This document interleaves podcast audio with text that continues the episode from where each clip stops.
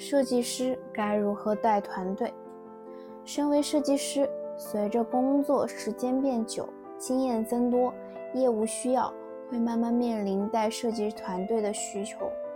以前我认为带人嘛挺简单的，就是自己张张嘴，别人做东西就可以啦。但这事儿真落在自己头上，瞬间眉头一紧，感觉事情并没有那么简单。因为相比自己做出一个厉害的设计，建立一个设计能力强、学习氛围组、思维活跃、有创造力的设计小组，真是一件令人秃顶的事儿。就用一篇文章来分享一下这个过程中我的一点点思考。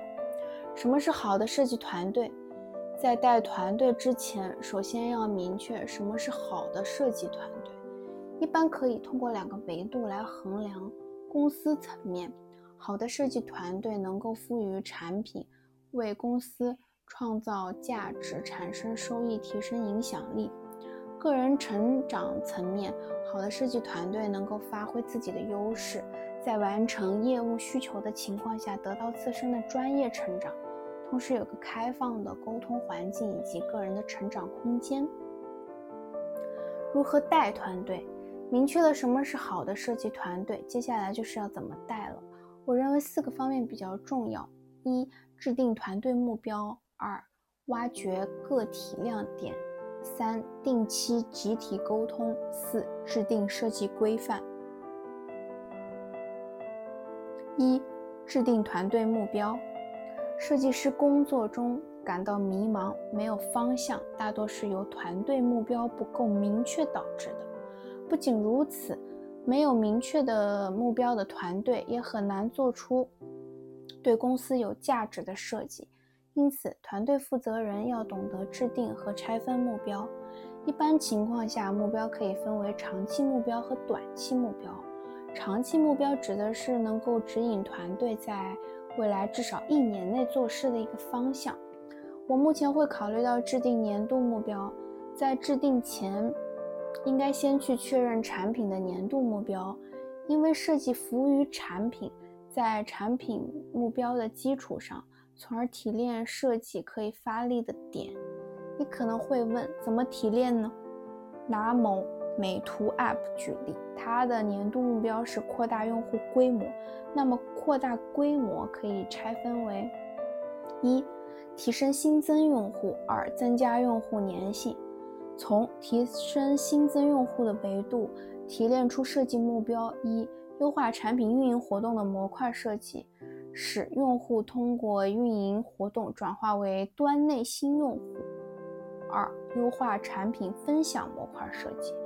引导老用户把内容分享出去，让更多人看到，从而吸引新用户过来。从增加用户粘性维度提炼出设计目标：品牌整体提升，使其更符合现阶段用户的定位，达到情感的共鸣。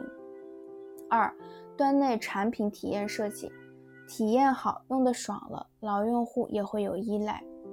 有人还会说，单纯的从设计维度提升用户人类好难，这类目标能实现吗？那再举一个例子，天天 P 图，前段时间前世青年照活动，由内部设计师全权完成，活动上线二十八个小时，参与人数破亿，助力天天 P 图登上 App Store 总榜第一，这是实实在在的设计赋能业务新增的优秀案例。短期目标，短期目标是服务于长期目标的。把目标拆分为每月、每周、每天可执行的事情去做，方向明确，目标清晰。人生没有一下子美好起来。总体来说，长期目标指引方向，短期目标辅助进进行。这么做不仅能给公司产品带来更大的价值，同时也减少设计师盲目试错、弯。绕弯路，从而提升工作效率。二、挖掘个体亮点。就像打王者荣耀这个游戏，团队里需要法师、刺客辅助，只有阵容合理，发挥出各自优势，才能打赢。其实设计团队也一样，每个设计师都有他的优势，比如有人产品思维较强。有人擅长插插画，有人专攻动效，有人沟通厉害。有人创意十足。好的团队应该让擅长的人做擅长的事，而不是让产品思维强的人去画插画，让动效强的人去做手绘。那么，如何挖掘设计同学的亮点呢？往期作品和沟通探讨是很好的挖掘方式。一，往期作品。其实，一个设计师的亮点，从往期的作品或者项目中可以明显的看出。比如拿作品集和简历举例说明，有的同学会在作品集上体现出很多产品数据推动导出的功能模块设计，那么他的产品思维会比较强。有的同学做的 UI 虽然很好看，却没有灵魂，但可以看出他的排版和运用设计能力还不错。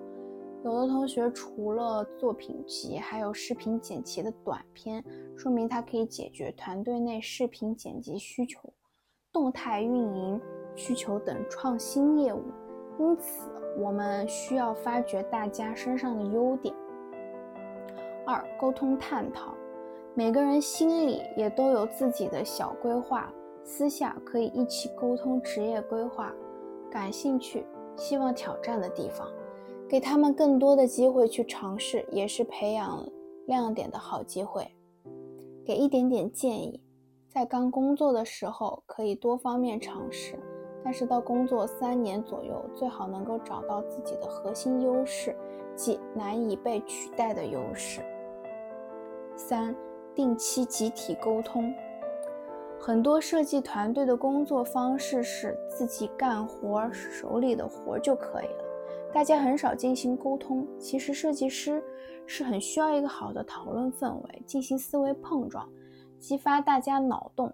常用的讨论方式有设计内审、工作坊、跨领域分享。一、设计内审。设计内审指的是设计方案内部评审，比如某位设计师完成设计方案后，呼唤组内其他设计同学提点意见。指点见江山。内审的优点在于：一、被内审的同学只有思路足够清晰，才能说服别人；二、其他设计同学只有了解业务，才能够提出合理的意见；三、讨论后得出的方案更经得起推敲。建议被内审的同学在评审前先主动陈述清楚所需评审模块的产品目标是什么。调研了哪些同类的产品设计，做了哪些方案，最终倾向于哪种方案，以及为什么倾向等，而不是上来就说大家看看有什么意见没？人家都不知道什么背景，怎么提意见？就算提了意见，也不一定是合理的。二、工作坊。工作坊最早出现在教育与心理学的研究领域之中。后来被流传开来，成为一种针对不同立场族群的人们思考、讨论以及相互交流的一种方式。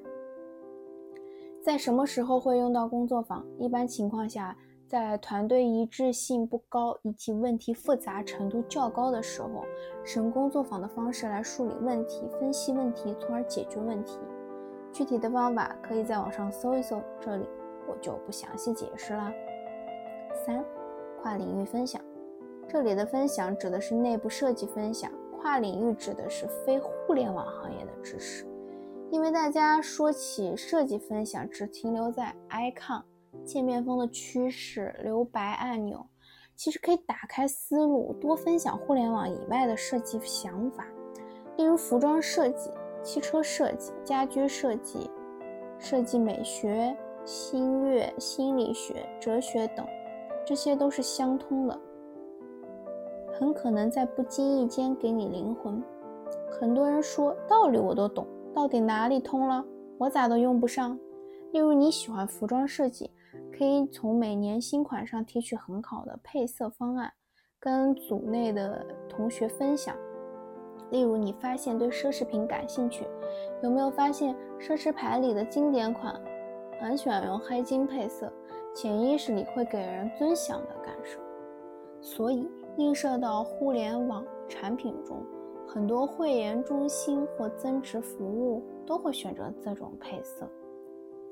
跨领域分享其实也是督促组内同学不局限于日常生活中狭义的设计，能够关注生活中的点滴细节，扩充知识面，提升眼界，深度思考能力，从而通过映射的方式为互联网设计提供思路。其实，不管是内审、workshop，还是跨领域分享，都能让团队有一个更好的沟通氛围。从而提升设计和沟通能力，而不是闭门造车式的闷头画界面。四、制定设计规范。